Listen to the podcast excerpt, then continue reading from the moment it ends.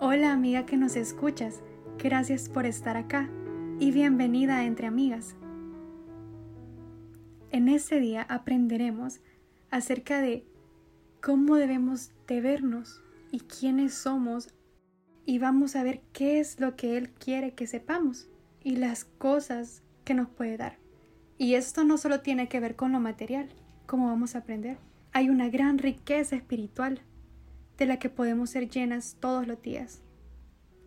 Vamos a Efesios 1, 3 al 6, que dice, Alabado sea Dios, Padre de nuestro Señor Jesucristo, que nos ha bendecido en las regiones celestiales con toda bendición espiritual en Cristo. Dios nos escogió en Él antes de la creación del mundo, para que seamos santos y sin mancha delante de Él en amor nos predestinó para ser adoptados como hijos suyos por medio de Jesucristo, según el buen propósito de su voluntad, para alabanza de su gloriosa gracia que nos concedió en su amado. Quiero hacerte una pregunta. Si alguien te dice que te ama, ¿le creerías solo porque lo está diciendo o porque lo está demostrando? Evidentemente nosotras creeríamos a la persona que nos está no solo diciendo, sino demostrando y respaldando con hechos ese amor del que habla. Nuestro Padre es así con nosotras. Él nos demuestra y nos ha dado tantas cosas para que sepamos cuánto Él nos ama. Por ejemplo, la vida eterna que nos ha regalado a través de Jesús, también de que Él no nos condena por nuestros pecados o por nuestro pasado y que Él es capaz de restaurarnos y regalarnos un nuevo comienzo, sin importar de dónde venimos o quiénes somos. También su Espíritu Santo en nosotras, que da testimonio de lo que somos en Él ahora que somos sus hijas.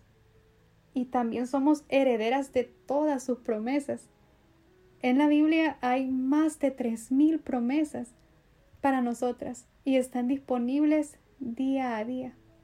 Es increíble saber que en este mundo tú y yo podemos tener paz, gozo y esperanza en medio de tantas aflicciones, problemas e incluso en medio de esta crisis mundial relacionada al COVID-19.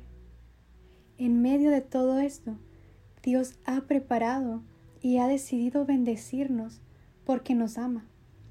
Y la bendición de Dios no solo viene en representación material o con cosas materiales, sino que la riqueza que Él es capaz de darnos tiene que ver con nuestro espíritu.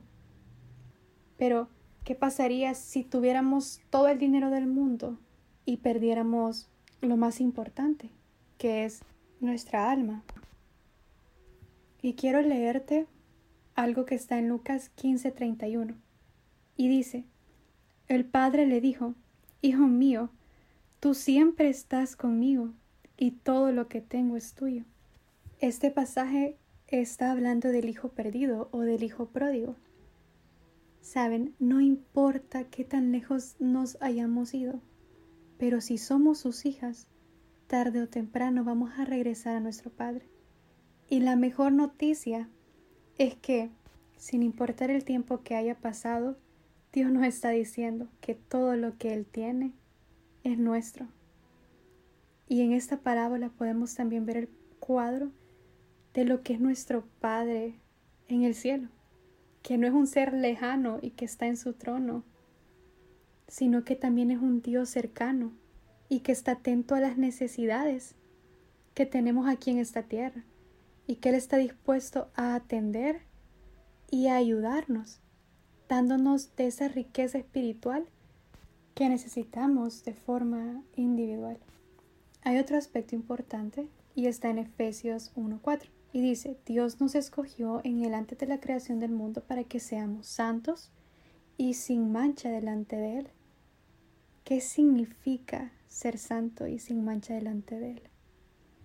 Ser santo no significa estar todo el día orando 24/7 o todos los días ir a una iglesia, porque de qué nos serviría estar haciendo todo esto si realmente no estamos obedeciendo lo que Él quiere? Más allá de cómo nos mira la gente y jactarse de ello, que no debería de ser así, es que realmente yo como su hija estoy entendiendo y que Él quiere que yo haga. Y ser santa significa estar apartada para Él y que a pesar de todos los errores y todas nuestras imperfecciones podemos lograr vivir una vida que le agrade a Él, porque estamos intentándolo. Y cuando lo hacemos de corazón para Él, incluso la gente lo va a notar.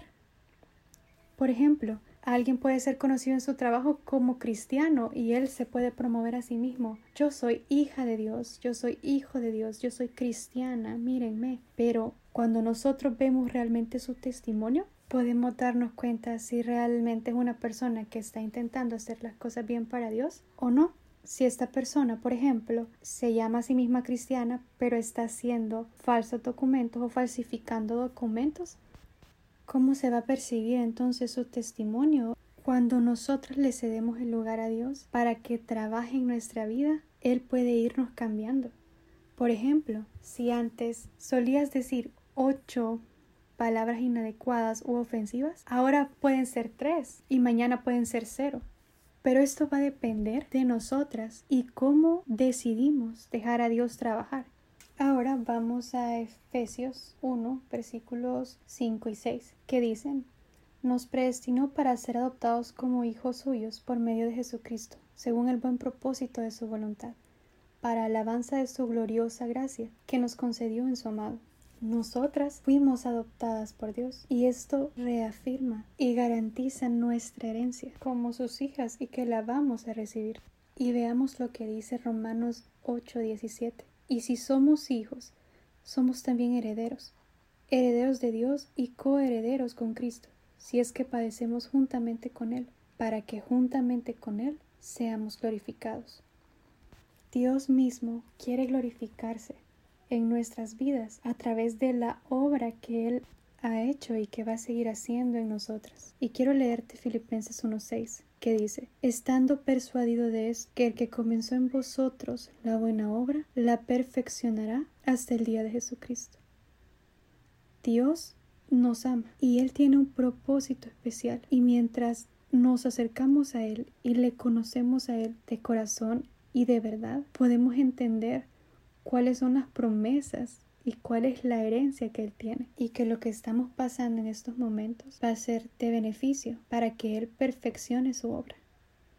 Porque Él va a terminar lo que ha comenzado en ti y Él a través de su palabra también nos puede guiar y orientar para entender nuestra posición y nuestra condición como hijas de Dios y que Él es un Padre que nos ama y que está dispuesto a abrazarnos, a consolarnos, a cuidarnos y muchas cosas más siempre. Si te ha gustado lo que has aprendido, lo puedes compartir.